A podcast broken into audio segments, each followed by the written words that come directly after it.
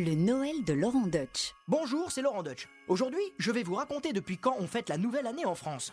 Pour le 1er janvier, le Moyen-Âge avait inventé dès le Xe siècle la fameuse fête des fous. Attention, hein, elle n'avait rien à voir avec une nouvelle année, car à l'époque, on situait plutôt le nouvel an au printemps, à Pâques ou au mois de mars.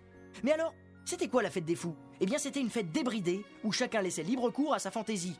On se déguisait en animal, en mendiant ou en seigneur, les domestiques devenaient les maîtres et les maîtres les domestiques. Tout était permis à cette occasion. On pouvait même, pour un jour, se moquer du roi et de la religion. Et personne ne s'en privait. Tout était cul par-dessus tête. C'était le fameux charivari.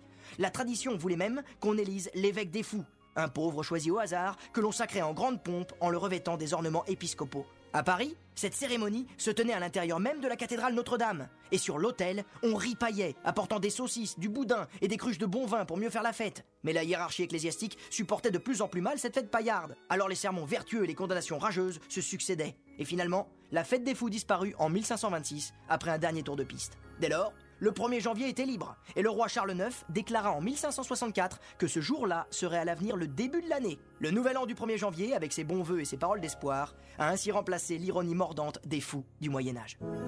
Le Noël de Laurent Deutsch.